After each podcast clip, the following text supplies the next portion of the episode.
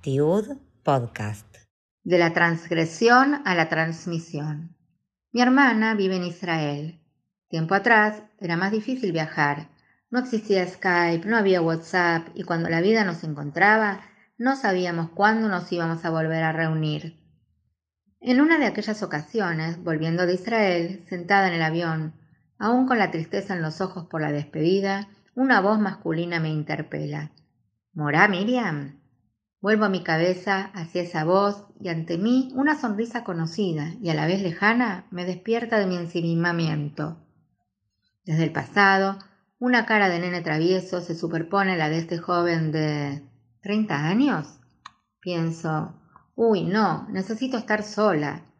Además, aparecen ante mí escenas en las cuales este alumno precisamente desbarataba un clima de trabajo interesante o interrumpía con comentarios desubicados las clases, sin que yo encontrara el tono adecuado para involucrarlo.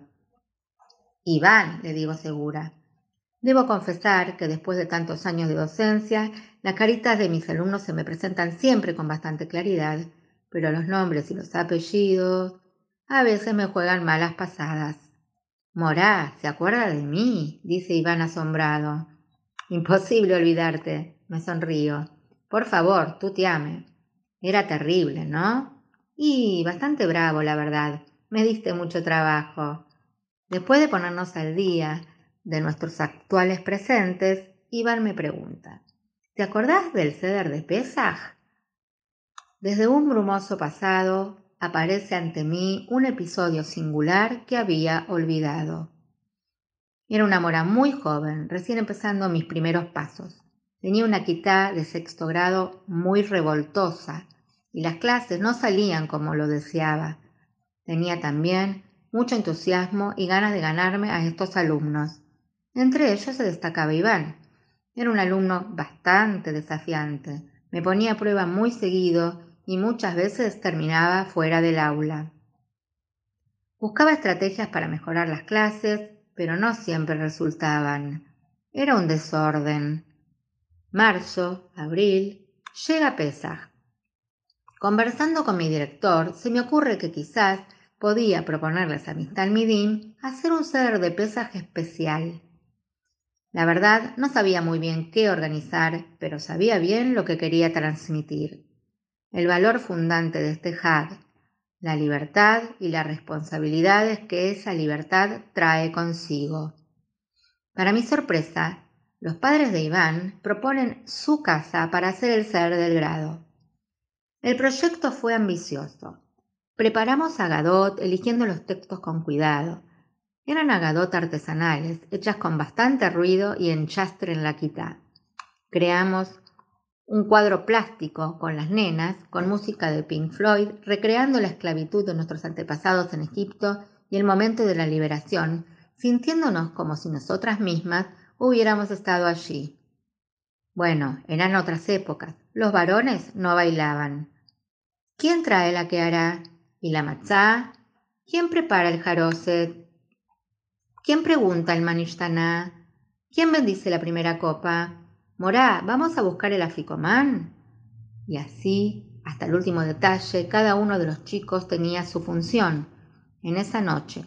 Cada uno era responsable de otra parte para armar un todo. Fue una noche mágica.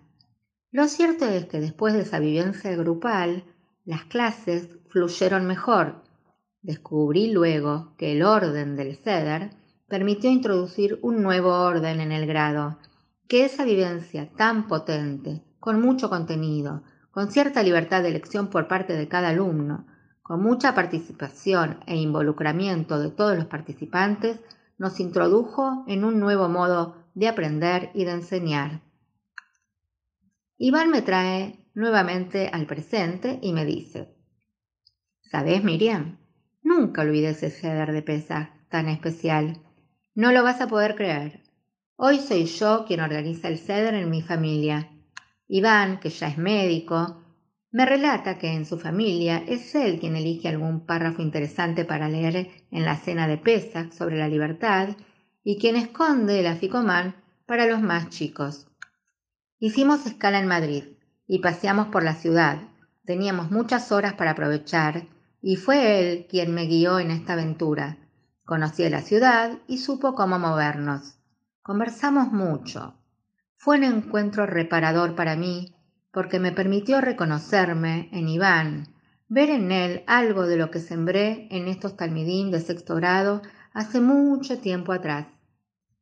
Jaya, la directora de mi escuela de hace algunos años, nos decía que muchas veces no veríamos el resultado de nuestras intervenciones, lo verían otros docentes en otras instancias, otros momentos. Y así fue.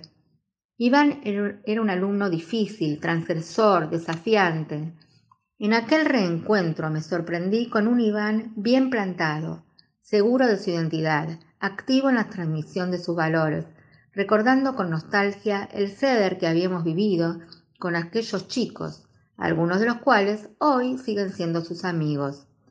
El joven que me saludó con cariño en el avión, me enseñó Madrid y me recordó mis primeros años de docencia, me regaló la posibilidad de ver esos cambios que a veces se dan y no llegamos a ver.